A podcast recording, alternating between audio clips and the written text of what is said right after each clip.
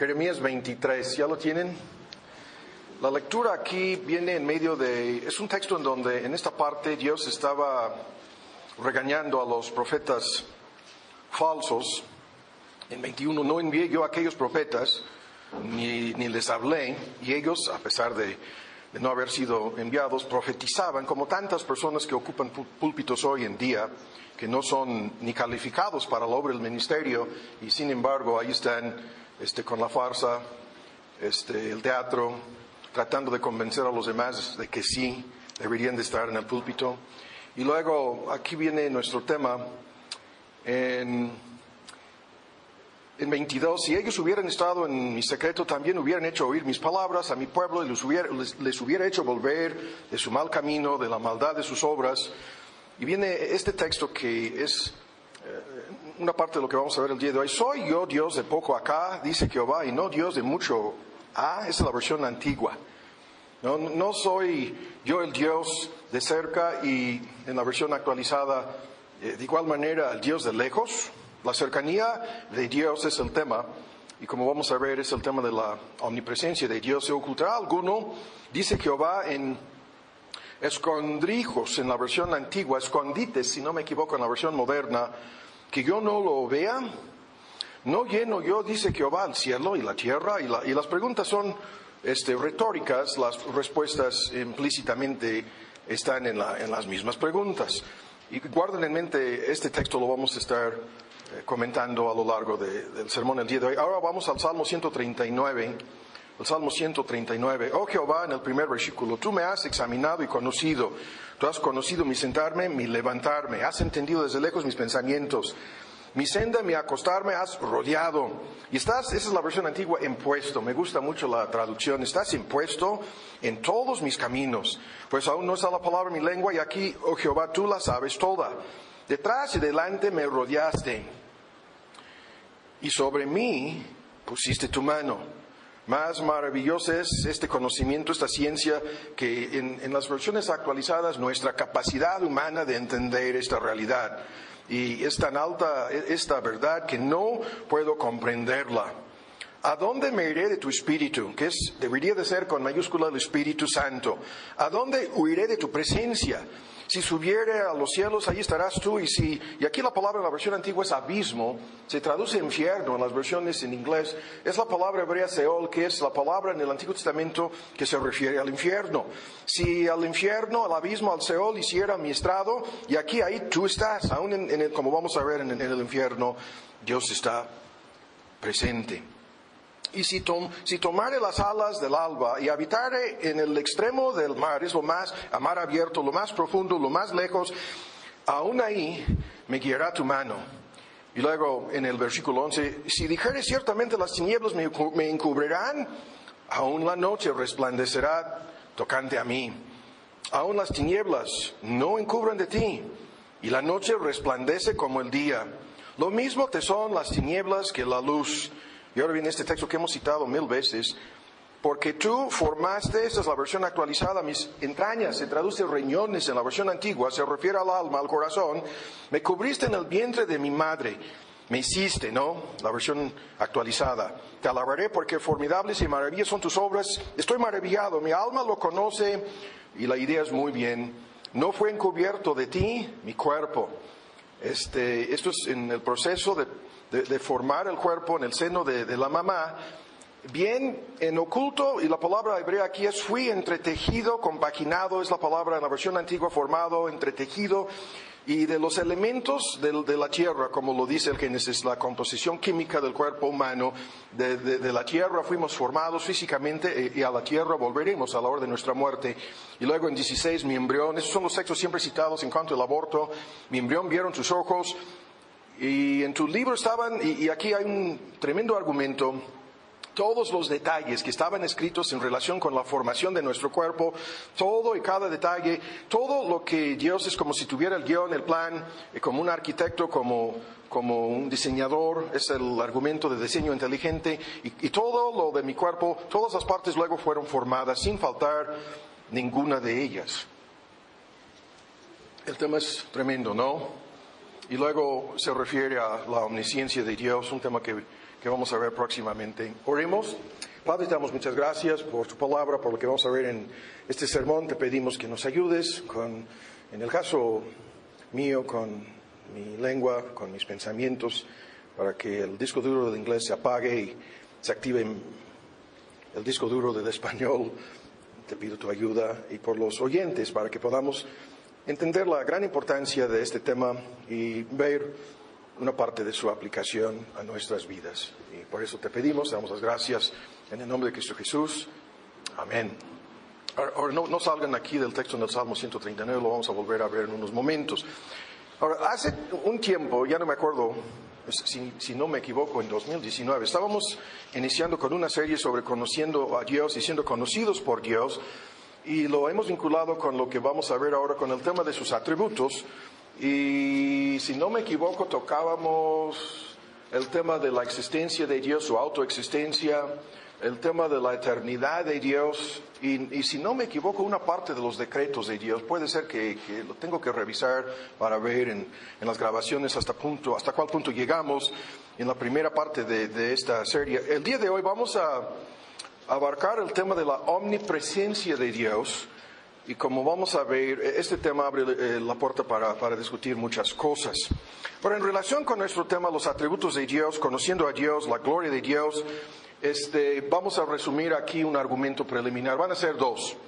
Cuando hablamos del hecho de conocer a Dios en la gloria de sus atributos, la gloria de Dios es un, un, tema tan discutido que en síntesis se refiere a lo que Dios es, a su majestad, a sus perfecciones, a todos los atributos, las cualidades que le hacen el Dios glorioso que es, las perfecciones de la naturaleza divina. Y, este es el tema que, hemos iniciado hace, hace tiempo. En, un, en, una miniserie sobre conociendo a Dios. Los atributos de Dios explican lo que Dios es, escuchan lo que Dios es, lo que Dios hace y como vamos a ver, este, cómo se relaciona con nosotros mediante estas realidades. Cuando nos preguntamos cómo es Dios, la respuesta bíblica es, en síntesis, sus atributos. La palabra atributos, lo vuelvo a decir, quiere decir las cualidades y características que forman su naturaleza divina, su santidad, su justicia, su ira, su soberanía, su amor, su gracia, misericordia, bondad, inmutabilidad, autoexistencia. Y en este, en este tema que vamos a ver el día de hoy, su omnipresencia es uno más de estos atributos. Pero de manera preliminar, cuando nos preguntamos por qué debemos estudiar a Dios de esta forma, mediante un análisis de, de, estas cualidades y atributos, las respuestas son muy importantes. Y la primera es porque Dios existe.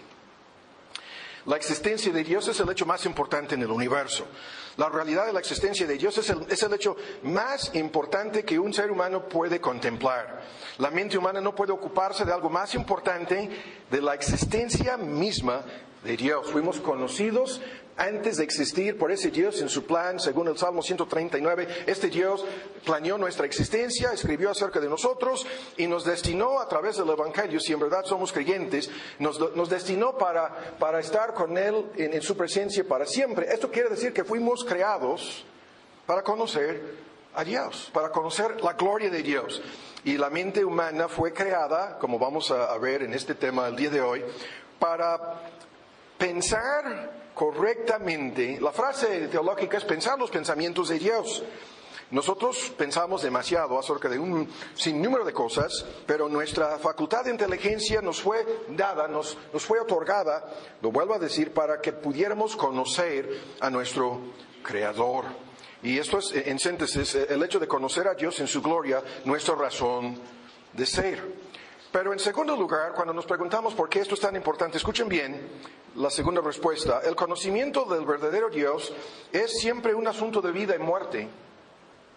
Lo vuelvo a decir, es un asunto de vida y un asunto de muerte.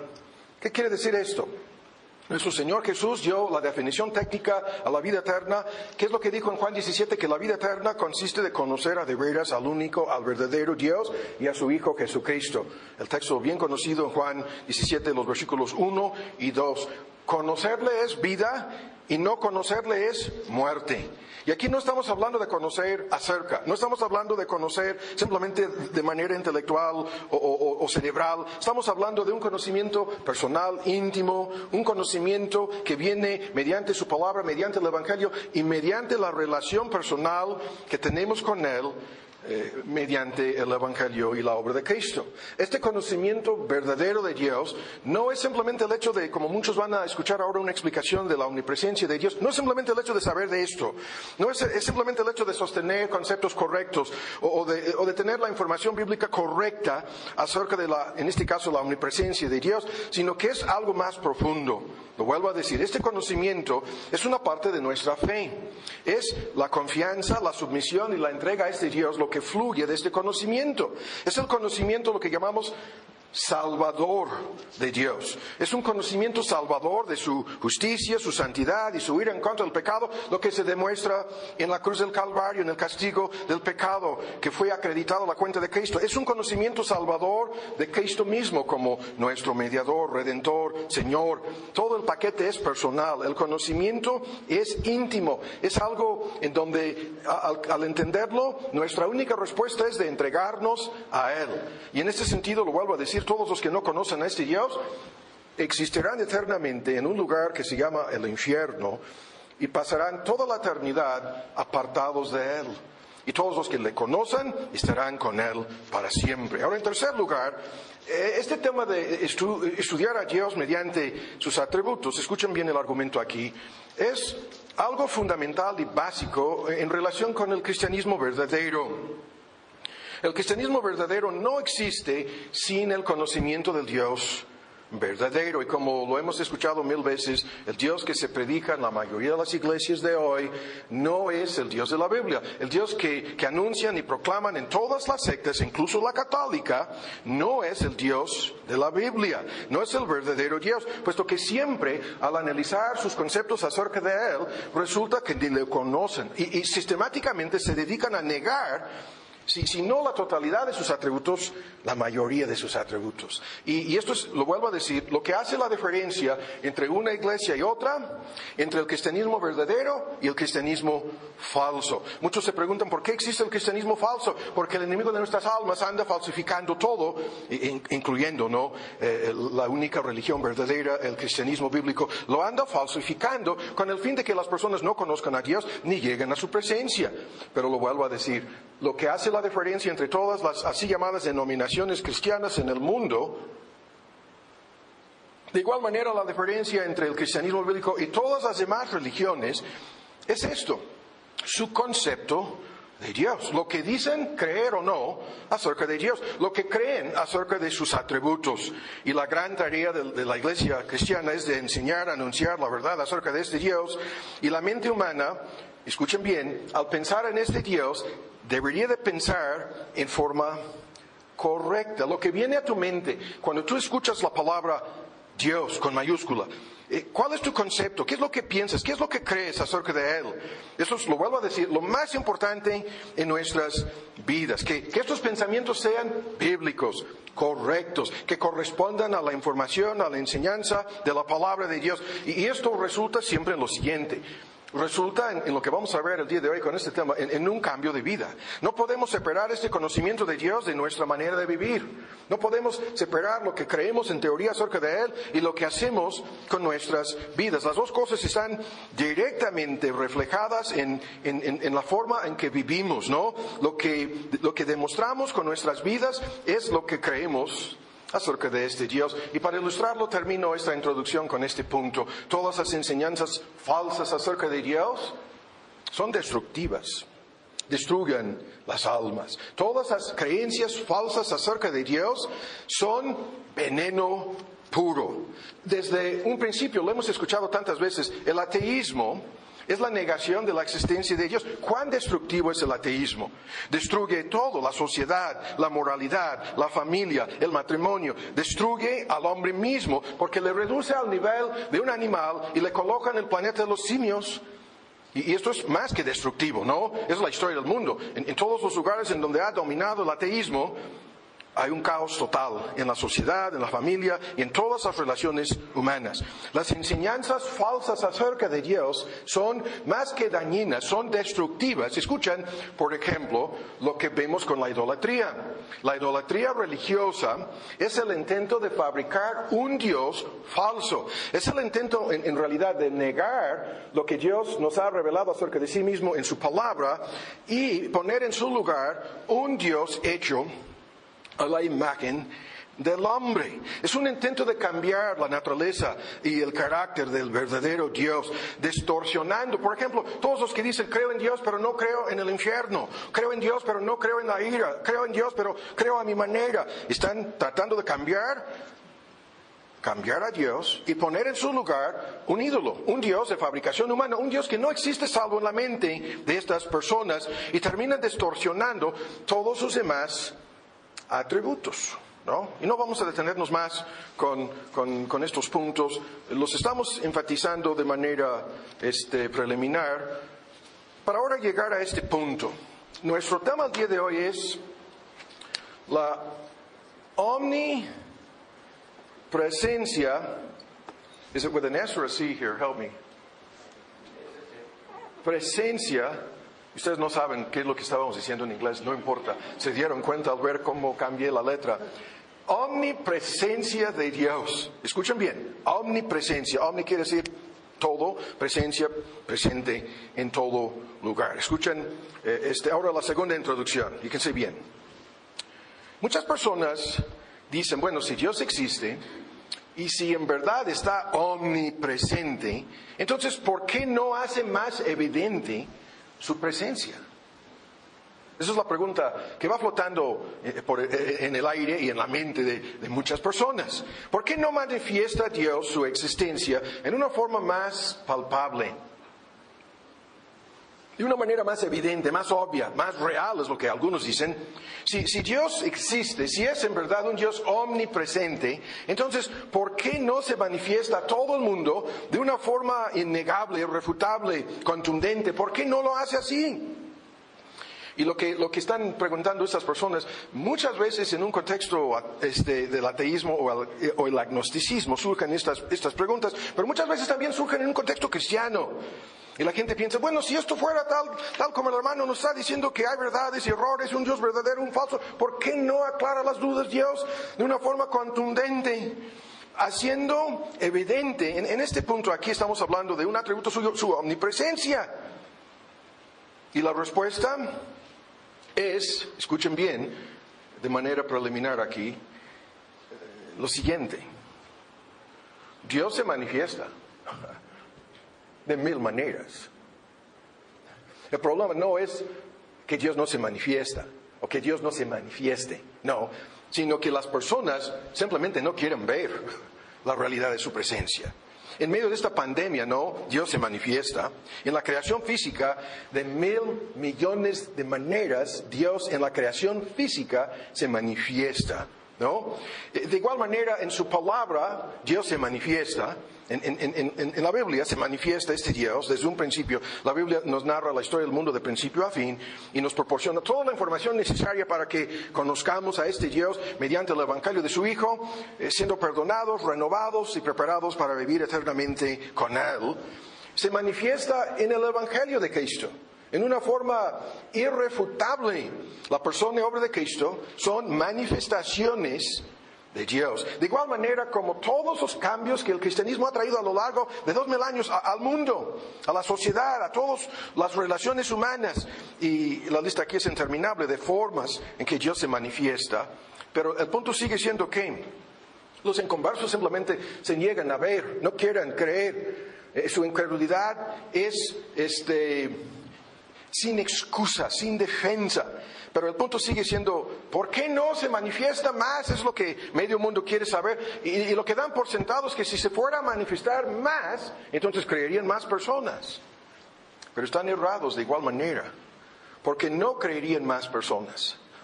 Si Cristo fuera a entrar por estas puertas ahora mismo, los incrédulos aquí entre nosotros no creerían en Él. Así de sencillo.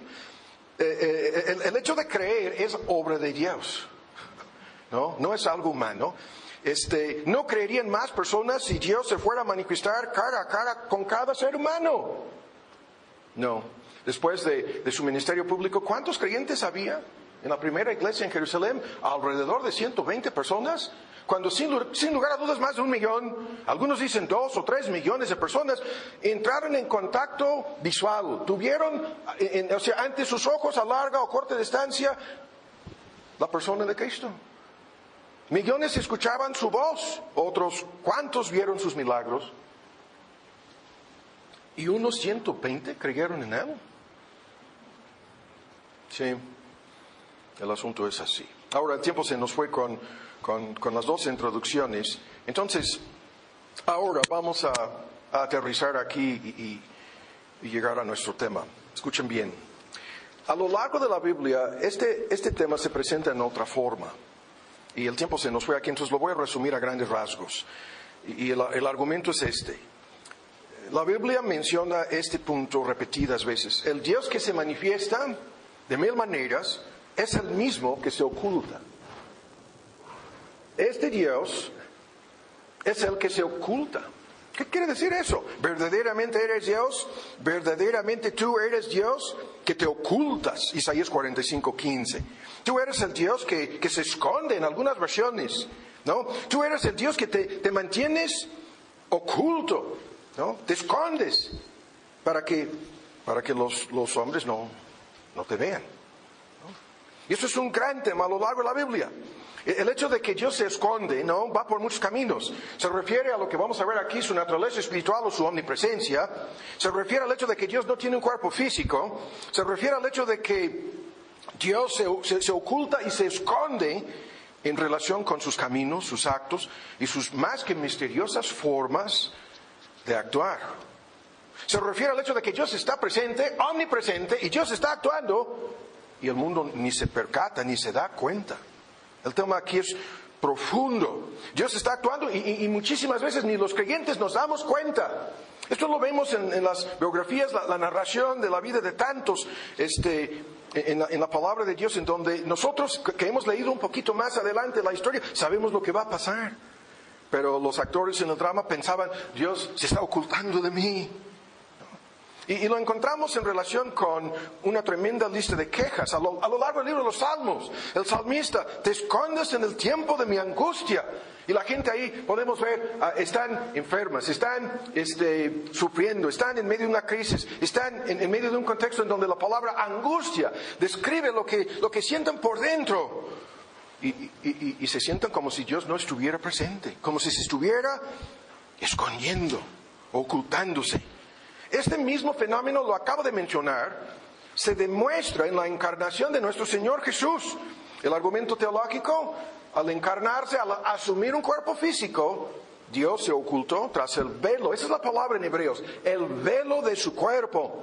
Y lo vemos desde el Belén, desde el pesebre, hasta las, las indicaciones, por ejemplo, en el Antiguo Testamento, eh, el texto dice, en cuanto a su apariencia física, la apariencia de, Dios encarnado, nuestro Señor Jesús, el texto dice que no había ni un aspecto atractivo en él. Su aspecto no era atractivo. Nada en su apariencia lo hacía, Isaías 53, versículo 12 es el texto, nada en su, en su apariencia física lo hacía deseable. Y tú y yo que hacemos un al, ver a una persona hacemos un análisis de lo que estamos mirando. Desde su edad hasta aspectos de su semblanza, hasta el color de piel, hasta, y la lista aquí es interminable. Si es, una persona físicamente atractiva, guapa, fea, sexualmente atractiva o sexualmente no, toda la lista, ¿no? La, idea la hemos escuchado muchas veces. Eh, al mirar a una persona, tú y yo hacemos una evaluación del peligro que esa persona pudiera representar para nosotros. Vemos una persona y pensamos, se ve como una persona peligrosa, ¿no? Y, o se ve como una persona muy amable, ¿no?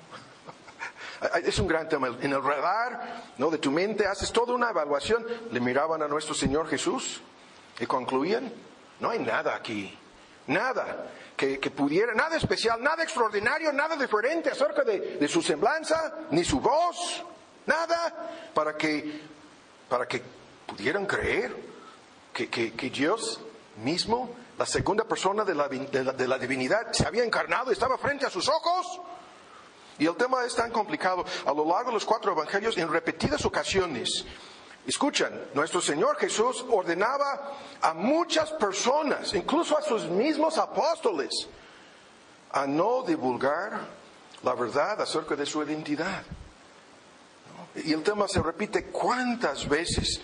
Y aquí tengo una lista, no, no, no, lo, no lo voy a repasar, de, de tal modo que lo vemos en las parábolas.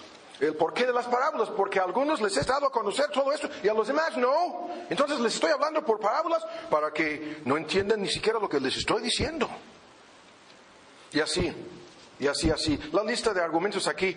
eh, ¿Por qué Dios actúa de esta manera? ¿Por qué se oculta? El mismo que es omnipresente, ocultándose continuamente. Las dos cosas están aquí. Y cuando nos preguntamos por qué, lo vuelvo a decir, algunos piensan, no, si Dios no fuera a hacer eso, creería todo el mundo. No, no, todo el mundo jamás va a creer el Evangelio. Ni la mayoría, no. Es una pequeña minoría en contraste con el número total de personas que habrán vivido desde el principio hasta el fin del mundo. No. Y, y la fe no viene por vista. No, no. Es la obra del Espíritu. La convicción del pecado, la capacidad de creer y entender y entregarnos a Cristo es obra de la gracia de Dios en todos sus casos. Pero ahora cierro el segundo argumento aquí con esto. Escuchen bien. ¿Por qué actúa Dios de esta forma? Escuchan. Ah, debido al pecado humano. El pecado humano es lo que nos separa de Dios. Escuchen, el pecado humano es lo que nos conduce a nosotros a escondernos de Dios, a salir huyendo de Dios. Lo vemos con Adán y Eva en el Edén. En Isaías 59, vuestros pecados han hecho ocultar de vosotros su rostro. El pecado humano nos separa de Dios. A Dios le obliga a separarse de nosotros y a nosotros nos conduce a separarnos de Él. Y esto es el tema desde, desde- desde el principio del libro. Los que viven y mueren separados de Él saldrán de este mundo a una eternidad sin Él. Entonces, ¿por qué actúa Dios de esta manera? Debido al pecado humano, sin lugar a dudas, ¿no? Eso es lo que la muerte significa, separación de Dios. Eternamente, separa- separación de Dios. Pero en segundo lugar, escuchen, Dios actúa de esta manera porque esto nos obliga a nosotros a buscar. Me buscaréis y me encontraréis porque me buscaréis de todo corazón. Me encontrarán cuando me buscan de todo corazón. Jeremías 29. Escuchen lo que el texto dice. Me van a buscar, me van a encontrar, pero buscando a de buscando de todo corazón. ¿Cuántos textos hablan así? Cantidad de textos. Explican el asunto en estos términos. El Dios que está omnipresente es un Dios que, que los seres humanos lo tienen que buscar, hasta encontrar a ese Dios. Y, y por otro lado, es otro gran tema, no lo vamos a discutir el día de hoy. Es el mismo Dios que, que nos está buscando a nosotros. Cristo vino a, buscar y encontrar lo que se había perdido, eso es lo que él mismo dijo. A eso he venido, a buscar y encontrar a mis ovejas perdidas, a eso, a eso vine, por eso estoy aquí, como el buen pastor. Y al mismo tiempo, nosotros le tendremos que buscar, o nunca, nunca lo vamos a encontrar. Y así, otros, eh, otros argumentos están aquí sobre la mesa, pero los tengo que dejar. Ahora vuelven al Salmo 139. A- a- Hay que resumir aquí lo que acabamos de ver al principio del sermón en la lectura de estos versículos. Y lo vamos a hacer en una forma muy abreviada y rápida. El primer versículo dice, me has examinado y conocido. ¿Qué es esto? Eso es el Dios de cerca, no, según Jeremías 23. Ese es el Dios que nos ha realizado un examen cuidadoso, profundo, completo, perfecto. Nos conoce mejor de lo que nos conocemos a nosotros mismos. La, la presuposición de este asunto es que este Dios te está vigilando. Ese es un tema espantoso. Todos esos pleitos sobre la censura ya en Gringolandia, porque es una nación dividida, ya partida en dos. En donde hay un 60 o 70 de los estados que dicen somos libres y los demás ya están viviendo bajo una esclavitud total. Pero escuchen, todo el mundo preocupado porque eh, los servicios de inteligencia andan espiando a cada, ciudadano mediante las redes y celulares y todo el mundo está enojado por eso. Pero aquí Dios nos está espiando. Aquí Dios nos está examinando. Aquí Dios tiene un conocimiento completo, perfecto, su, su omnisciencia, ¿no? Rápido, vean, en el versículo 2, la delineación de todo esto en una forma muy sencilla, sentarme, levantarme, los detalles más insignificantes, más pequeños, están registrados. ¿No? De igual manera, nuestros pensamientos, el mismo versículo 2, has entendido desde lejos. ¿Qué es esto? Planes, deseos, más que pensamientos, anhelos, todo lo que, lo que está sucediendo por dentro, lo tiene a su vista, porque Él está omnipresente. En, en, el versículo 3, el hecho de levantarme, acostarme, estás impuesto, lo señalaba en la lectura, impuesto. Has escondriñado la palabra hebrea. Todos mis caminos te son conocidos. La totalidad de tu vida, todo el bien, todo el mal, tu desobediencia, obediencia, hipocresía, sinceridad, todo le es conocido a este Dios. En el versículo 4, hasta cada palabra ociosa. Según nuestro Señor Jesús, ni está aún la palabra en tu lengua y tus, tus palabras, tus pensamientos son palabras para Dios. Y más que eso, lo que estas palabras significan. Cada palabra ofensiva, cada palabra abusiva, cada palabra de engaño, cada mentira, todo el asunto, le es conocido a este Dios. Y hasta el versículo 13 lo, lo señalábamos en la lectura, hasta la parte invisible, el alma, riñones, entrañas, las distintas traducciones, todo lo interior, no, no simplemente lo exterior, no simplemente tu cuerpo con sus defectos cosméticos que te inquietan. La mayoría de las personas, la mayor parte de sus inseguridades desde chicos hasta viejitos, tienen que ver con algo respecto a su cuerpo físico. ¿no? Sus inseguridades, ¿cómo me veo? ¿no? Ah, y así, temblando como tan inseguros de sí mismos. ¿Por qué? Porque se preocupan por lo que los demás pueden ver o ver y entender al ver algún defecto, algún defecto cosmético en su apariencia física. ¿Cómo me veo? A ver, a ver. No. Y para nada, ni, ni por un instante, se preocupan por lo que Dios ve. El Dios que escribió acerca de nosotros antes de que existiéramos. Según este pasaje, y todo el argumento está basado en su omnipresencia. El salmista lo resume diciendo, si voy a, la parte más alta de, de la atmósfera de la tierra, o al espacio exterior, o a lo más profundo del mar, o a lo más profundo de la tierra, en donde en teoría se encuentra ubicado el infierno, si voy al Seol o a cualquier lugar, ahí estás. ¿Se ocultará alguno? en escondites que yo no vea, Jeremías 23, lo vimos al principio. Y luego en el, en el, siguiente versículo dice, no lleno yo el cielo y la tierra. ¿Qué es esto? Omnipresencia. Siempre estamos en la presencia de Dios, siempre nos está viendo. 24/7, cuando estamos, no tan solo los domingos, en el hogar, en el trabajo, a solas, en todas las distintas circunstancias de la vida, Dios nos está viendo. Y la manera en que todos los seres humanos tratan de ocultar ¿Qué es lo que tratan de ocultar? Lo que, no quieren que los demás sepan, tratan de ocultar sus pecados. Adán y Eva, su primer acto, como criaturas ya caídas, trataron de esconderse entre los árboles del huerto de, de, Edén. Y hasta el día de hoy, todos los adúlteros, todos los ladrones, todos los borrachos, todos los corruptos, en algún sentido, todos los pecadores que viven ocultando estos pecados, se comportan como si fueran pequeños niños, como si pudieran ocultar de los demás sus pecados. Y esto debido a lo que estamos introduciendo aquí, debido a que no creen en la omnipresencia de Dios. ¿A dónde me iré de tu espíritu? El versículo 7, el espíritu de Dios. Si este Dios está en la tierra, si está en el cielo, si está en lo más profundo del mar, si está en el infierno, ¿a dónde me iré? Y el tema es tremendo. Hay muchos textos aquí, no, no vamos a tardar leyéndolos todos el día de hoy, que se refieren a la, la doctrina de la omnipresencia de Dios se usa la palabra técnica inmanencia de Dios. Inmanencia de Dios. ¿Qué quiere decir eso? Su naturaleza invisible trascendental, que quiere decir que Dios está en todo lugar, incluso más allá del universo.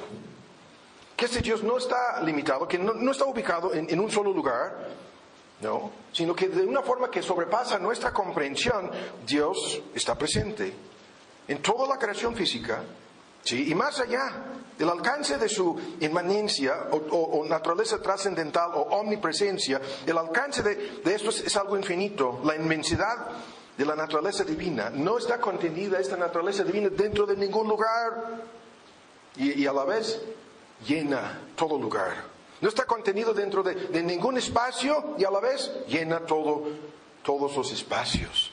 Hay un argumento tremendo sobre esto en su discurso a los filósofos griegos en Atenas, en su sermón sobre la creación y la soberanía de Dios y sus propósitos en la historia. En Hechos 17 termina, escuchen, lo voy a citar, no es necesario ni leerlo. Termina el sermón el apóstol Pablo diciendo, escuchen, cada palabra aquí tiene importancia profunda. En Él vivimos, dice. En Él nos movemos. Escuchen el lenguaje y en Él somos.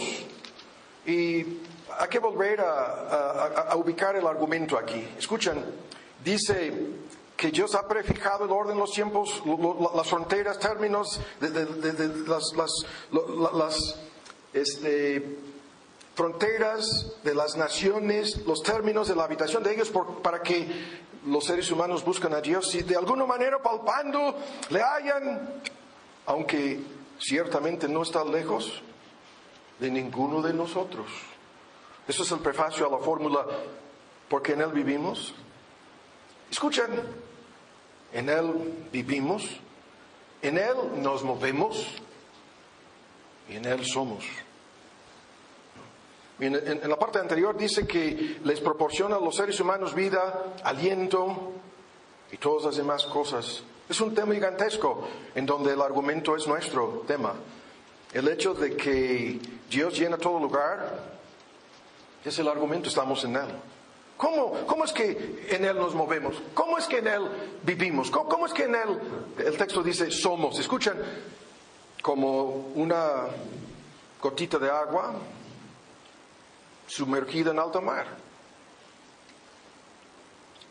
la gotita de agua está sumergida en el océano, ¿no? Y, vive y se mueve y existe en el océano. O las ilustraciones aquí las tengo que resumir como un pececito en el océano, está sumergido, eh, vive, se mueve y existe en el océano. O como un insecto. el insecto vive, se mueve y existe en la atmósfera. Sí, está sumergido, está rodeado por el aire que forma la atmósfera de la Tierra, eh, eh, el insecto, ¿no? Y en, otros textos, el tiempo se nos está yendo aquí, por lo tanto no estamos leyéndolos todos, pero en otros textos el argumento de Isaías 40 es que todas las naciones de la tierra son como una gotita de agua. El texto lo hemos visto muchas veces. Todas las naciones grandes, los imperios de la historia, el mundo entero en comparación con Dios, como una gotita de agua, dice, dice Isaías 40:15. Y el argumento, lo infinito en comparación con lo, lo, que es finito, la omnipresencia de Dios en contraste con el hombre finito, eh, eh, el, tema este, va por este camino en, en, donde, en la medida en que entendemos que lo infinito en comparación con lo finito no es nada, entendemos el punto. Y podemos concebir esto en una forma muy sencilla. En el, texto, estoy resistiendo la tentación a ir al texto en Isaías, hay un argumento sobre el polvo. Sobre el polvo. ¿No? En todo el mundo hay una cantidad inmensa de polvo. ¿No? ¿Cuántos granos de polvo hay? ¿No? Y el argumento en el texto dice, todo esto es como, como polvo, no, como una gotita, no, como, como una mancha en la mano. Dios no tiene manos. Es una comparación ilustrativamente hablando de la inmensidad, la omnipresencia de Dios, que, para nosotros es incomprensible. Pero esto es así. Ahora, en una forma más concreta, vamos a este punto. Muchos se preguntan, ¿cómo? ¿Cómo es esto? La omnipresencia de Dios es lo que estamos alegando aquí. Y cuando afirmamos que Dios está presente en todo lugar, la pregunta de cómo está presente Dios en todo lugar. Escuchen las respuestas. La fórmula aquí es profunda y aún más sencilla. Dios está presente en todo lugar por su poder. Eso es un gran argumento sobre la omnisciencia de Dios, la omnipresencia de Dios, la soberanía de Dios y la providencia de Dios. Todos esos atributos están entre, este, tejidos, entrelazados, de tal modo que si Dios no tiene el control sobre cada átomo, ¿no? sobre cada célula en tu cuerpo, sobre cada grano de polvo, sobre cada gota de agua, Dios no tiene control sobre nada. Pero Dios está presente en su poder. Todas las formas de energía en el universo entero son manifestaciones de la omnipotencia de Dios. Y Dios está presente, escuchen bien, por lo que hemos dicho ya, por su conocimiento de todo. ¿Cómo es que sabe todo? Porque está presente. Hasta como para leer tus pensamientos, hasta como para leer tu corazón está presente. Hasta como lo dice tantas veces, yo soy el que escondriño tu corazón.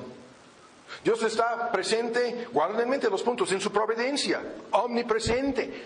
Si, hay, algún lugar en donde podemos decir, ah, eh, este, aquí hay un este, bautisterio aquí abajo, y el poder de Dios está sosteniendo la alfombra y la madera, este, es de triple, si no me equivoco, Dios lo está sosteniendo por su, su, omnipresencia las leyes de la así llamada naturaleza, la gravedad siendo una de estas leyes, pero si piso de aquí a este lado y, digo, ah, caramba, Dios, su, providencia no está, esto ya me está dando miedo, su providencia no está de este lado. A ver, a ver, voy a, no ya no estoy seguro. De este lado sí. Ya, aquí no sé, creo que no. Voy a hacer la prueba a ver si esto me va a sostener o si me voy a caer en el bautisterio. Ese es el peligro aquí. Si me caigo, me, tienes que sacar, Mark. ¿No? A ver, ¿cuán absurdo sería decir, en su providencia Dios está controlando un pedacito de, madera, pero el otro, no? ¿Cuán absurdo? En su providencia está presente, en su poder está presente. Ahora escuchen lo que voy a decir. En su persona. Dios está presente en todo lugar. Si en Él vivimos y nos movemos y somos, Él se refiere a su persona. Si es su poder que está presente, ese poder no está desvinculado de su persona. Eso es otro gran argumento, gran argumento que no vamos a discutir más el día de hoy, pero vale la pena volver a decirlo. Estos atributos, estas cualidades que forman la naturaleza divina, no son cosas ajenas, no son cosas separadas de Dios. Son una parte de lo que Dios es, de su misma persona. Y, todos sus argumentos van así. Él está presente en todo lugar para sostener, para dar vida, para controlar. El argumento apostólico, acabo de citar el texto en Hechos 17, dando vida, respiración y la fórmula, todas las demás cosas. La fórmula es todo inclusiva. En Colosenses se refiere a Cristo como el creador del mundo. Y escuchen lo que dice de inmediato, por Él, esto es por Él, su poder es personal. Por Él todas las cosas subsisten. Todas esas cosas subsisten. Hay un argumento técnico sobre esto, eh, no lo tengo apuntado aquí, pero, pero dice que este no lo voy a dejar. Dice lo mismo en Hebreos 1 respecto a Cristo, de cómo Él sostiene todas las cosas. En este argumento, Dios está presente por medio de sus atributos. Acabamos de decirlo con su omnisciencia y su conocimiento de todas las cosas. Vean cómo tantos versículos hablan de esto. Segundo de Crónicas. Los ojos de Jehová contemplan toda la tierra. Dios no tiene ojos. Dios no tiene un cuerpo físico. Pero los ojos de Jehová contemplan toda la tierra para fortalecer a los que tienen un corazón, la palabra perfecto, recto para con Él. Sus ojos están viendo a ver, examinando cada corazón. En Proverbios 15, los ojos de Jehová están en todo lugar, mirando los malos y los buenos, observando mirando muy de cerca. Los malos son todos los incrédulos inconversos, los buenos no lo son en sí mismos, sino en virtud de la obra de Cristo, el nuevo, nacimiento y la obra de transformación que Dios está realizando en ellos. Los ojos están en... Y la fórmula cada vez es, es la misma. En todo lugar, los ojos, en todo lugar observando, en todo lugar leyendo los pensamientos, en todo lugar escudriñando los corazones. Volviendo a lo anterior, la ilustración aquí, cuán fea, cuán, débil mi ilustración, la de nuestro Señor Jesús es la buena, ni un pajarillo cae al suelo sin, escuchen, nuestra versión antigua dice sin vuestro Padre Celestial. Y la palabra pajarillo se refiere a, la ave, al pájaro más pequeño, sencillo, insignificante. Y, las versiones modernas todos agregan sin permitirlo vuestro Padre, ni un pajarillo puede caer al suelo. No dice, se, supone morir, eh, se supone que se va a caer muerto, pero no tiene que ser muerto. No puede ni caer del arbolito sin que vuestro Padre lo permita. ¿Qué es eso? Es la providencia. Dios está personalmente, ah, es su providencia, no, es el permiso del Padre Celestial para que el pajarillo pueda caer al suelo. Dios está presente personalmente a través de estos atributos. Ahora les invito a ver en, un texto, Juan 3. Veamos este texto, por favor, todos con sus Biblias. Ya estamos dejando el Salmo 139, vamos a Juan 3. El argumento es sencillo. Estos atributos divinos no son simplemente partes o aspectos de Dios es su poder. Ese poder no existe sin Él. Es su omnisciencia. No es una cosa ajena de Él. Es su omnipresencia. Él está personalmente presente. Es su soberanía. Y hay una tremenda ilustración de esto en, relación con nuestro Señor Jesús. Vean el texto. ¿Ya lo tienen? En su discurso con Nicodemo, aquel rabino que se le acercó de noche, tremendo el tema, el tema es el nacimiento nuevo, los que no nacen de nuevo no pueden entrar al reino de Dios.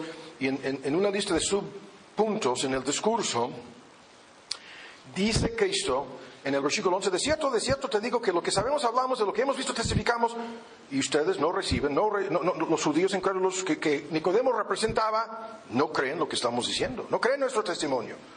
Si os he dicho cosas terrenales y no crees, ¿cómo creeré si os dijere de las celestiales? Y ahora viene la bomba. Nadie subió al cielo sino el que descendió del cielo. ¿Quién es el que descendió del cielo? Cristo en su encarnación, lo que en teoría se celebra en la Navidad. Pero de inmediato se mete de por medio esto. ¿Qué? ¿Qué dice? El Hijo del Hombre, que bajó del cielo en su encarnación, asumió un cuerpo humano, una naturaleza humana sin pecado, para vivir una vida perfecta, en lugar de cada creyente y entregarse en la cruz, por eso se encarnó como sustituto mediador. Por eso ni es la Virgen, ni el Papa, ni ningún sacerdote, ni ministro, ni pastor, nadie, salvo Cristo, es el único camino de salvación. Pero vean, de inmediato agrega como si fuera entre, entre comillas, entre paréntesis. Ah, y el Hijo que descendió del cielo está, está en el cielo. Tanto en el, en el cielo como en la tierra, simultáneamente al mismo momento está en el cielo. En su divinidad, permanece en el cielo, en su humanidad, está personalmente presente en la tierra. Cristo es Dios, su naturaleza humana estaba ubicada frente a los ojos, aún de noche de Nicodemo, y su naturaleza divina, ocultándose dentro del velo de un cuerpo humano, estaba ahí frente, ocultándose frente a Nicodemo, su naturaleza divina, y simultáneamente presente en el cielo. El texto lo dice. Así. Ahora, hay que apurarnos. Ahora vamos a aclarar en una forma muy abreviada, antes de llegar a algunas aplicaciones, y, continuaremos con esto, ¿no? Esta distinción es crucial para entender bien este tema. La distinción necesaria aquí es entre la presencia universal de Dios, la omnipresencia de Dios, de manera universal, Dios está presente. Y la presencia especial de Dios. Esto es una distinción que confunde a, los ingenuos o a, o a los indoctos, a los que nunca han entendido lo que vamos a ver aquí. Cantidad de textos hablan de la presencia especial de Dios. Escuchen, en el Génesis, Adán y Eva se escondieron. ¿Qué dice el texto? Se escondió el hombre y su mujer de la presencia de Jehová, Dios, entre los árboles del huerto. ¿De cuál presencia de Dios se escondieron? De la presencia especial de Dios.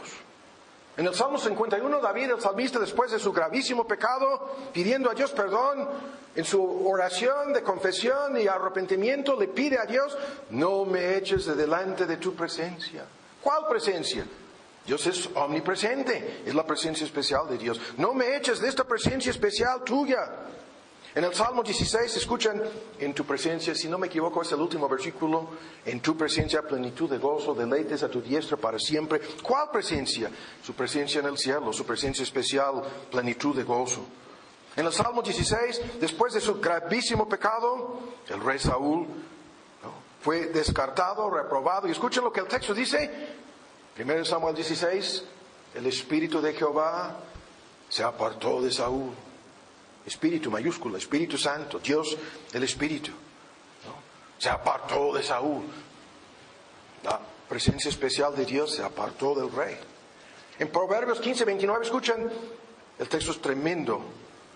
15, 29, lejos está Jehová, lejos está de los impíos. Lejos, ¿en cuál sentido lejos? Lejos en su presencia especial. El texto más citado del Antiguo Testamento sobre este punto, buscad a Jehová mientras puede ser hallado. Isaías 55, hay que buscarle mientras que lo, puedes encontrar. Y luego dice, escuchan, mientras que puede ser hallado, llamadle en tanto que está cercano. ¿No? Hay que buscarle en tanto que está cerca, cercano. ¿Qué es esto? La presencia especial de Dios que se acerca a cada persona mediante esto, mediante su palabra, mediante su evangelio. Dios, Dios, se acerca. El texto dice, hay que buscarle mientras que, mientras que tú lo puedes encontrar, porque se te, ha, te, se te ha acercado este Dios mediante su palabra. Dando a entender que hay un tiempo cuando no puede ser hallado y, y estará muy lejos de estas mismas personas. Le van a invocar, le van a buscar y no lo van a encontrar. Y estos textos y, y muchísimos otros hablan de la presencia especial de Dios en contraste con su presencia universal. Lo mismo en todos los textos que hablan de los creyentes de la iglesia, el mismo punto, la misma distinción. Escuchen, Dios está presente de manera especial con cada creyente. Está tan presente con su iglesia y con cada creyente como para decir, estoy con vosotros todos los días hasta el fin del mundo. Estoy con vosotros. Esto es más que omnipresencia, es su presencia especial. En donde dos o tres están congregados, no es la iglesia de la gente rebelde que no se quiere someter a, una verdadera iglesia y nos dicen que tenemos nuestra iglesia en casa, ¿no? Y, eso es lo que está pasando hoy día con las transmisiones. Tantas personas que no quieren venir. Nada. A todas esas personas que, que son miembros de esta iglesia, que no vienen aquí, dentro de muy poco les vamos a excluir de la membresía de esta iglesia. Advertencia.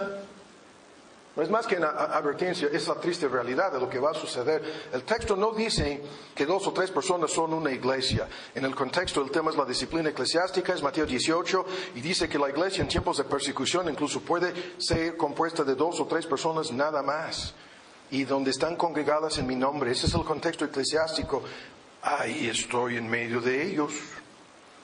Ahí estoy en medio. ¿Cuál argumento está? Es el mismo, su presencia especial de Dios. ¿no? En Juan 14, los que, los que guardan mi palabra, los que me aman, vendremos a estos y haremos con ellos, con Él, es singular, nuestra morada, dice Cristo. ¿Cómo es que vendrá a hacer su morada con estas personas en Juan 14? Por su presencia especial. Y así tantos textos, el más fuerte, el templo del Espíritu Santo en el Nuevo Testamento, cada creyente en virtud de, de, la regeneración, el Espíritu establece su, su, hogar, su residencia en el alma, en una forma que nos es incomprensible, de tal modo que su cuerpo se convierte en templo, templo del Espíritu Santo. Primero de Juan 6, ¿cómo templo del Espíritu? ¿Cómo templo de Dios el Espíritu? Por su presencia especial. En Apocalipsis 2, yo ando en medio de las iglesias que son candeleros de oro, ando en medio de ellas. Y así lo- los textos, el concepto es tremendo, tiene que ver con el tabernáculo en ambos testamentos, y la Biblia termina con esas palabras, y aquí el tabernáculo de Dios con los hombres, que son todos los creyentes en la iglesia glorificada, reunida, perfeccionada en el cielo, y la fusión del cielo y la tierra, moraré con ellos. ¿no? Y la palabra tabernáculo es la palabra técnica que habla de la presencia especial de Dios, para siempre con los creyentes. Entonces, Dios está presente en una forma especial con los creyentes y está presente en una forma directa con los creyentes, pero en su presencia universal, ahora vean, Dios está en todos los lugares. Incluso, para sorpresa de muchos, lo hemos estado diciendo con la lectura en el Salmo 139, incluso en el infierno.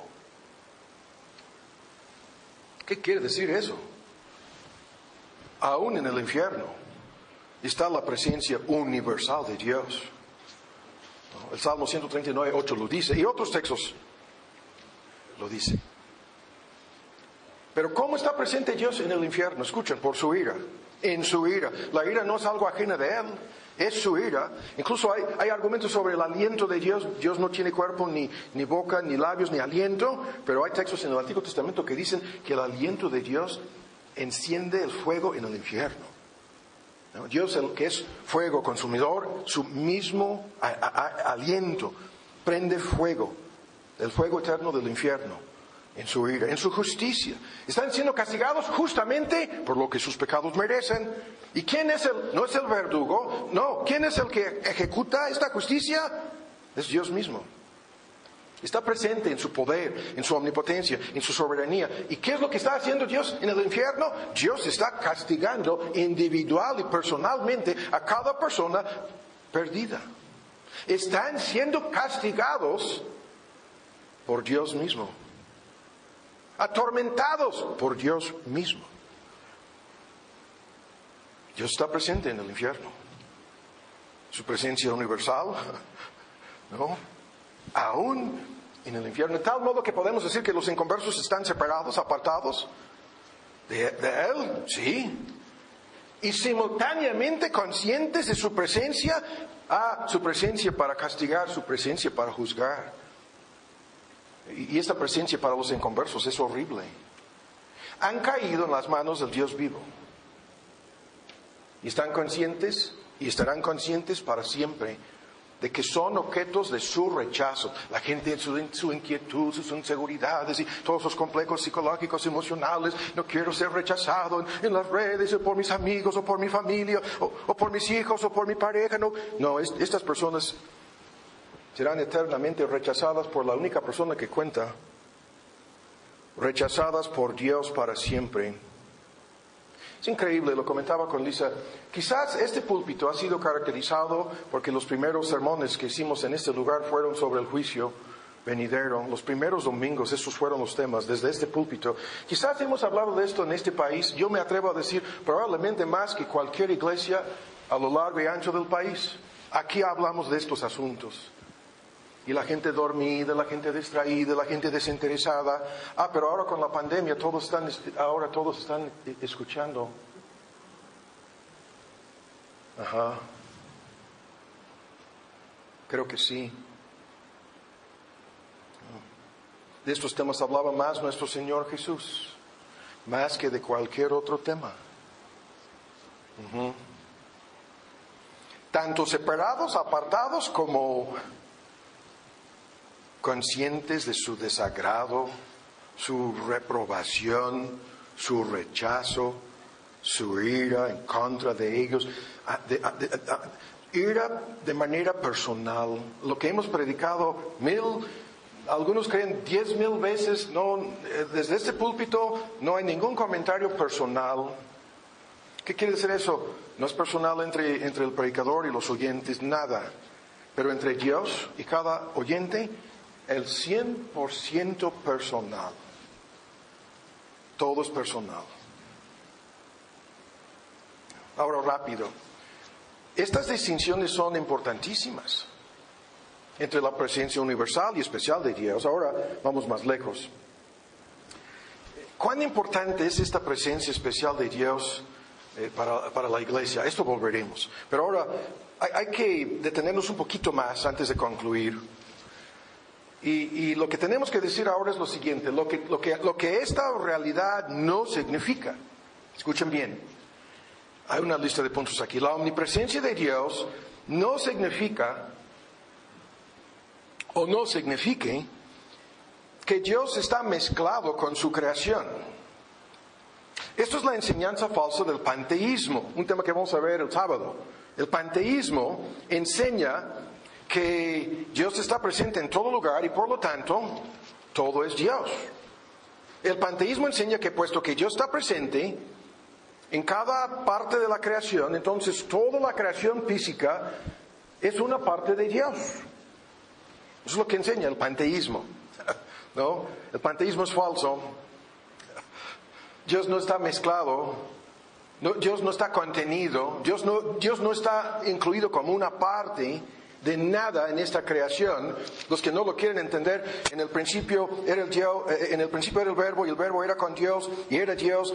En el, en el principio todas las cosas por él fueron hechas y sin él nada lo que, lo que, lo que es hecho fue hecho. ¿Qué es esto? El prefacio, la introducción al Evangelio según Juan, el verbo es logos, la palabra griega, un título de Cristo. Todas las cosas por él fueron hechas dando a entender que él no es una parte de la creación. No, él es el creador. Eso sería como decir, ah, tengo un coche de fabricación alemán, debe haber algún alemán en la cajuela, ¿no? O a lo mejor, no, no sé, está, está, está, dice aquí un nombre, firmó el, que, el que armó el motor, dejó ahí su firma. ¿En dónde está este cuate? ¿Está dentro del motor? No, eso sería absurdo. Y eso es lo que el panteísmo enseña. Enseña que Dios está mezclado, contenido, como una parte de la creación misma. Es lo que dicen. Y para los que no lo entienden hoy en día, la religión ecologista es una religión, estos que nos están hablando constantemente del daño la ecología de la tierra, la religión ecologista, y dicen, no, esos son gravísimos pecados en contra de Dios, porque le identifican a Dios como una parte de la creación misma, y, y hoy en día estamos frente a un complot a nivel mundial en donde lo que llamamos la religión ecologista apocalíptica, bien, estoy luchando con el español, la religión ecologista apocalíptica domina hoy en día. No, estamos haciendo daño a la madre tierra, que es Dios. Y, su, religión ecologista es la adoración de la creación física en vez, eh, adoran a, la creación, como lo, dice Romanos 1, en vez del creador. Es una forma antigua y moderna de idolatría y es es de la religión apocalíptica ecologista. Escuchen lo que estoy diciendo. Es una perversión de la antigua enseñanza del panteísmo. Y los tontos, ignorantes, ingenuos no se han dado cuenta. Cuando nos, aquí rápido, no podemos detenernos, cuando afirmamos que Dios no está mezclado, que su omnipresencia no, no, no, no enseña que Dios se haya fusionado con su creación. Escuchen las ilustraciones. La luz está presente en todo lugar, pero no está mezclado con todo. El aire está presente en la atmósfera, pero no ha dejado de ser aire. Cristo está en cada creyente, pero los creyentes no son Cristo, ni Cristo son, ni, Cristo los creyentes. No el tiempo se nos va a acabar si, si vamos a profundizarnos más. Primero, Dios no está mezclado con la creación. Segundo, lo que esto no significa, Dios no está dividido en partes. No es que una parte de Dios esté en un lugar y otra parte en otro lugar. No, esto es la doctrina de la indivisibilidad de Dios. Dios es indivisible, es una palabra técnica teológica. La esencia divina está presente en todo lugar. No está dividido por partes. No es un proceso de división o multiplicación de la naturaleza divina lo que hace que Dios esté presente en todo lugar. Una parte de Dios está, como yo lo estaba ilustrando, su providencia sobre eh, eh, esta palanca, pero sobre, ya no sé, y sobre esto ya hicimos la prueba. Eso sería dividir la, providencia de Dios en, dos partes. No, eso es otro gran tema, no lo vamos a discutir más a fondo. el punto es, su naturaleza es espiritual, inconcebible para nosotros e indivisible.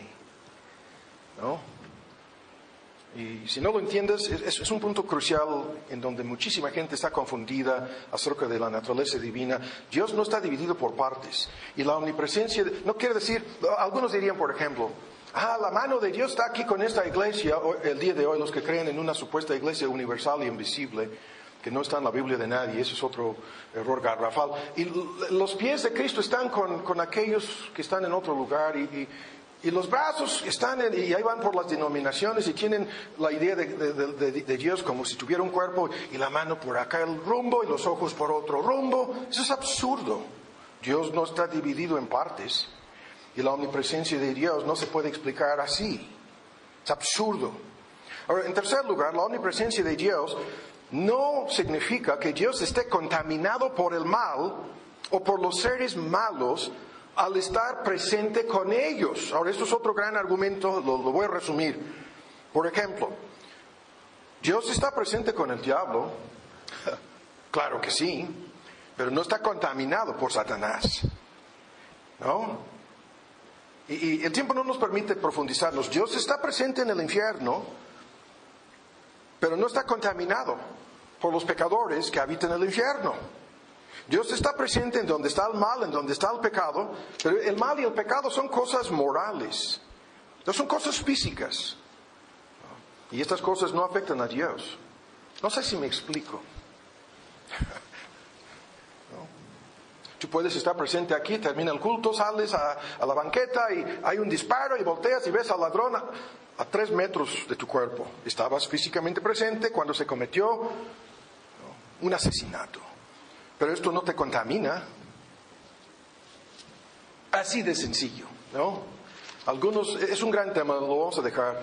Algunos alegan, no, Dios no puede estar presente con ningún pecador en ningún sentido porque esto le convertiría en su cómplice. Por favor, ¿qué tipo de necedad? ¿No? Se cometió no, en tu colonia, entonces tú eres cómplice, en tu casa. No, ¿cómo? Son argumentos absurdos. Ahora, vamos más allá. Y con esto vamos a tener que terminar el día de hoy, no vamos a avanzar más. Ahora vamos a, aplicar una parte de lo que hemos escuchado, ¿no? El tiempo se nos va a acabar aquí ya. En la lista de aplicaciones, y hay más que estamos dejando sobre la mesa aquí, tengan paciencia. La omnipresencia de Dios en sentido positivo, significa que Dios es omnisciente, que Dios conoce todas las cosas. Y si esto lo vinculamos con su eternidad y su autoexistencia, esto es en, sentido pasado, presente, incluso futuro. La omnipresencia de Dios se vincula con la omnisciencia de Dios, tema que veremos. Vamos a volver a terminar la serie sobre nuestra identidad y nos, nos, queda pendiente la miniserie sobre la armadura, el diablo y el, inframundo. Todos esos temas los vamos a ver en el transcurso de, si Dios lo permite, de este año, pero estamos agarrando el día de hoy otra vez este hilo. Y el punto aquí es importantísimo. En, en tantos textos la omnipresencia de Dios se vincula con su omnisciencia. ¿Se ocultará alguno en, en su lugar, no? Escondite para que yo no lo vea. Esto es no, todas las cosas están desnudas y abiertas a las hojas de aquel a quien tendremos que rendir cuentas. Y ahí se vinculan las dos cosas en Jeremías 23, en Hebreos 4. Los ojos de Jehová están en todo lugar. Proverbios 15 lo cité al principio, viendo los malos y los buenos. Y, todo esto va por, por, muchos caminos. Lo vamos a discutir a fondo con este asunto de la omnisciencia, todo conocimiento. Dios lo sabe todo en relación con su omnipresencia. Pero para, para ver la aplicación de esto, primero, ven esto. De manera muy personal, si no se, si no se te queda grabado nada de este sermón, este, espero que, que guardas en tu corazón este comentario. Escuchen bien. Este Dios, que es omnipresente y omnisciente, puede fijarse en multitudes, millones, millones de millones de personas y se fija en mil millones de personas. Y al mismo tiempo se fija en cada persona como si esta persona fuera la única persona en la Tierra, en el planeta. Como si el planeta estuviera aquí y tú fueras la única persona habitante de este mundo. Este tema es tremendo. Y, hay mil argumentos sobre este punto. Y por eso llamará a cuentas a cada uno. Pero ahora bien, con mucha atención el punto aquí. Este Dios que se fija en miles de millones y en cada uno a, nivel personal y individual, escuchen lo que voy a decir, no nos compara con ninguna otra persona. Este Dios se fija en cada persona, contigo, conmigo, se está fijando en nosotros, como si fuéramos la única persona en esta gran ciudad, para dar el ejemplo. Y nunca nos compara con ninguna otra persona,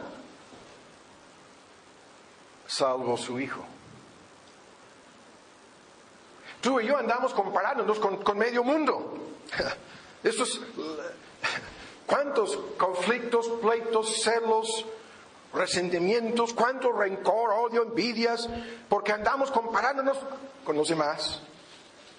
Y Dios no nos compara con nadie. Jamás te haya comparado con alguien más, aún en un contexto cristiano. No nos compara con ningún otro creyente, salvo con su Hijo.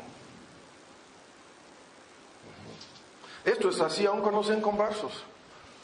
Cada uno se ha quedado corto en Romanos 3 de qué? De la perfección, la gloria de- del hombre perfecto, su Hijo, Cristo Jesús. Y a menos que haya algo que, que pueda librarte de, de lo que esto significa, Dios te va a condenar eternamente. A menos que tú te entregas a su Hijo, su, su Hijo te puede perdonar, justificar, declarar libre de culpa, transformar en parte y llevarte a la gloria. Y nadie más lo puede hacer. Dios nos compara a cada uno de nosotros a nivel individual y personal tan solo con su Hijo. ¿Cuántos pleitos se acabarían en las iglesias si, la- si- los que se identifican como creyentes pudieran entender esto? Este Dios que, de quien nadie se puede ocultar, no pasa por alto a ninguna persona. El tema aquí es tremendo. Si es el vago en la calle, si es el borracho en la cantina, si es el más corrupto de los políticos corruptos, o si es el más humilde en el barrio más pobre de este país, este Dios no pasa por alto ni una sola persona. Y luego agrega, y aun los cabellos de vuestra cabeza están todos contados de la boca de nuestro Señor Jesús. Todos los cabellos contados. ¿Qué tipo de omnipresencia? ¿Qué tipo de omnisciencia? Y luego el texto que hemos citado de otra vez, lo, lo vuelvo, les pido perdón mil veces. Job no cuenta, no ve todos mis caminos y no lleva la cuenta de todos, de cada paso, del ki- kilometraje, ¿no? De qué tan gastado. No, no son tus zapatos, tus pies. ¿Acaso no, dice Job, defendiéndose de sus acusadores? No cuenta todos mis pasos. Es un tecnicismo que se refiere al movimiento de los pies. Sí. Tan personal, primero. Ahora, segundo, vamos a hacer algunas aplicaciones y terminemos. Segundo, esta realidad es menospreciada, descartada, no creída.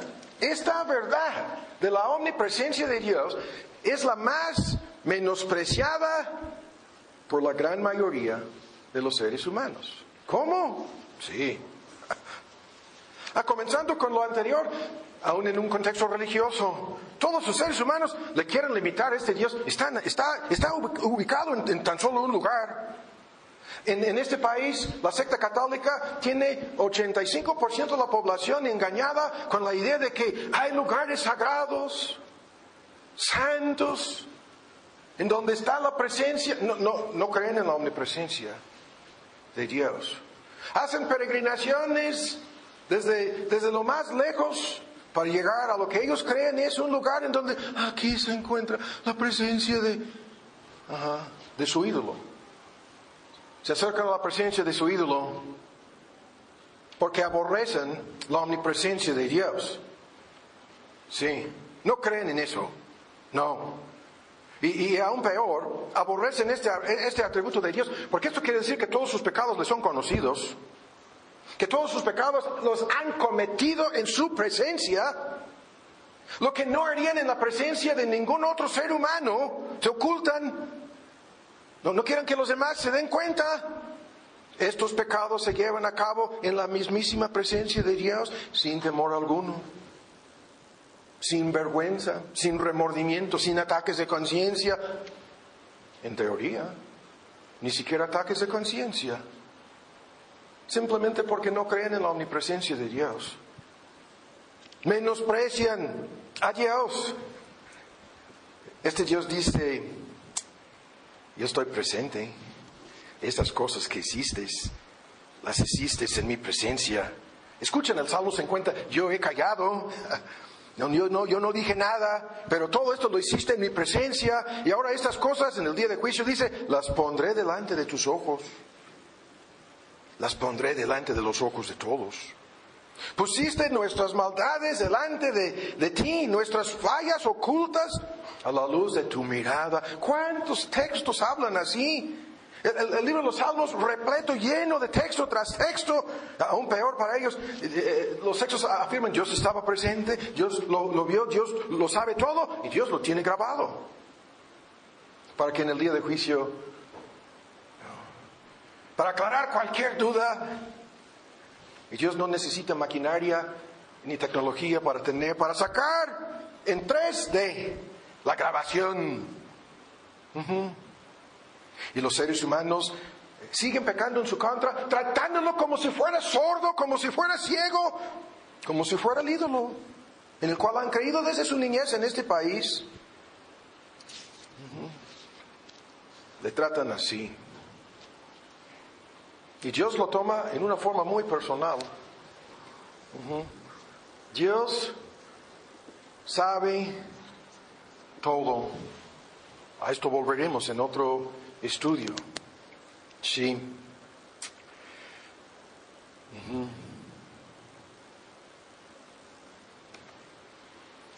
y, esto, a los creyentes, esto en un momento dado nos inquieta, porque entendemos la realidad que hay en esto. Como ya sabemos, de la boca de nuestro Señor Jesús no hay nada oculto, que no haya de ser, la palabra técnica es predicado, anunciado, pregonado desde la azotea del edificio más alto en la ciudad, con una bocina y amplificador incluso, dado a conocer. En el día de juicio, Cristo lo dijo.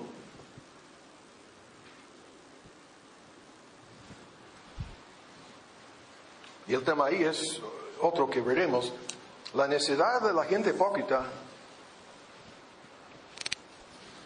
¿No? la necedad de los hipócritas. La palabra hipócrita se refiere a los que usan una máscara como actores en el teatro, ocultando la realidad. Es un juego de, autoengaño con la intención de engañar a los demás. ¿Por qué autoengaño? Porque creen que nadie, nadie, los nadie lo va a descubrir.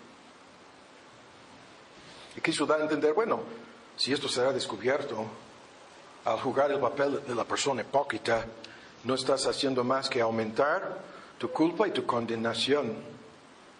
Ahora terminemos, ¿no? El tiempo se nos fue. Con algo más positivo aquí. Esta realidad significa muchísimo para los creyentes. Y con esto tenemos que terminar. Muchísimo. Está sobre la mesa para cada creyente aquí. No te dejaré no te desampararé. ¿Cuántos textos hablan así? Esta omnipresencia y presencia especial de Dios con nosotros significa que nunca estamos a solas, que nunca estamos apartados de, su presencia. Él está con nosotros. Jehová, eh, de eso se jactaba a lo largo del Antiguo Testamento. Jehová de los ejércitos está con nosotros. Está con nosotros. No hay ningún lugar, ninguna circunstancia, ninguna, ninguna dificultad, ninguna lucha, ninguna tentación incluso, en donde Dios esté lejos. No, en donde no está más cerca que tu aliento, como lo implican algunos textos. Y en, este, en este asunto, espérenme un segundo, les quiero hacer énfasis en este texto.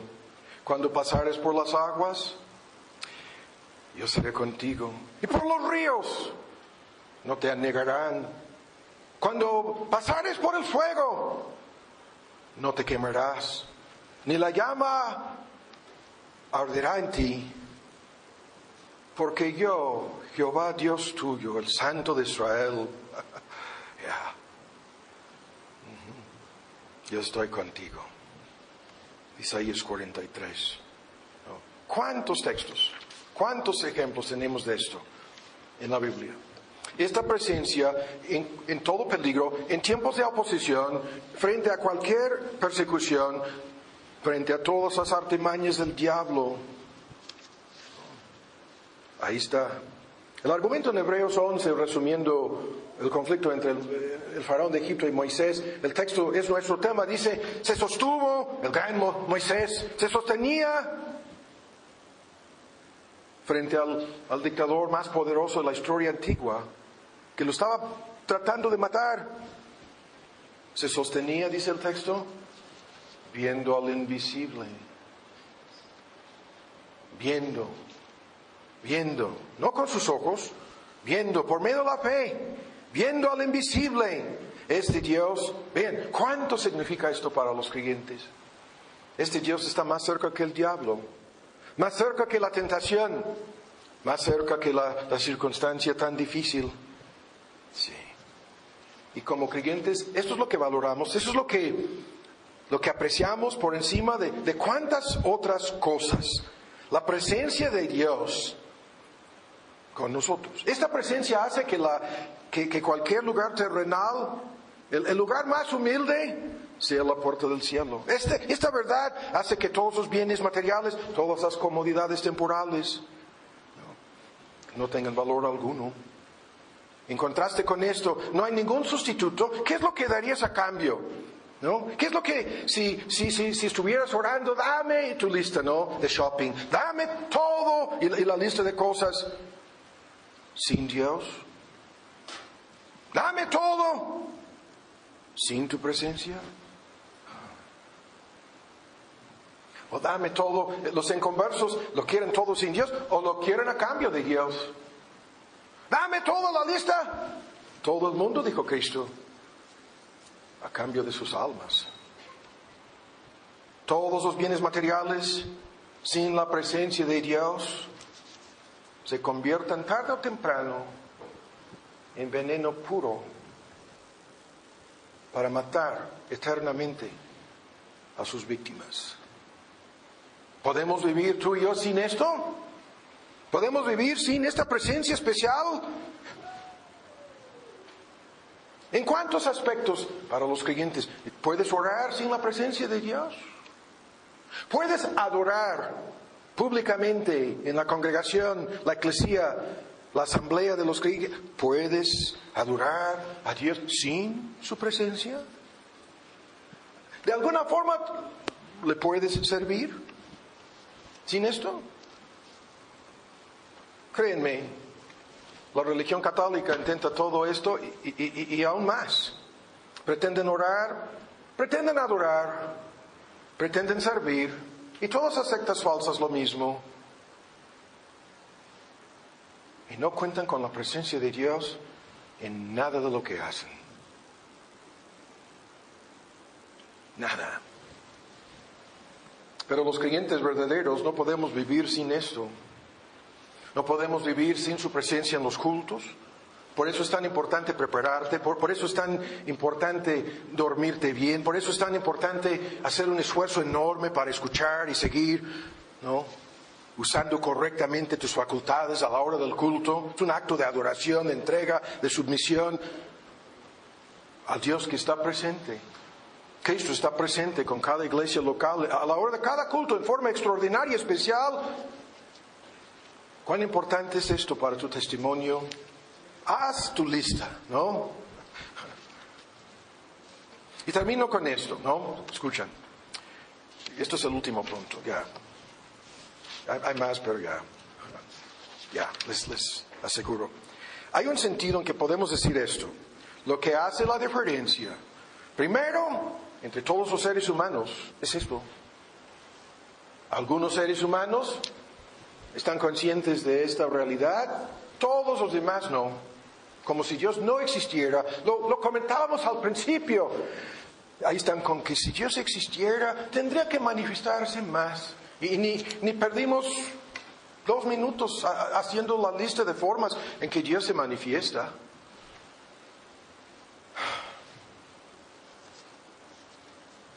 La prueba más grande de la existencia de Dios, la existencia del hombre. Esto es la diferencia, con esto concluyo. Los que, los que no están conscientes de esto y los que están conscientes. Algunos están más que conscientes.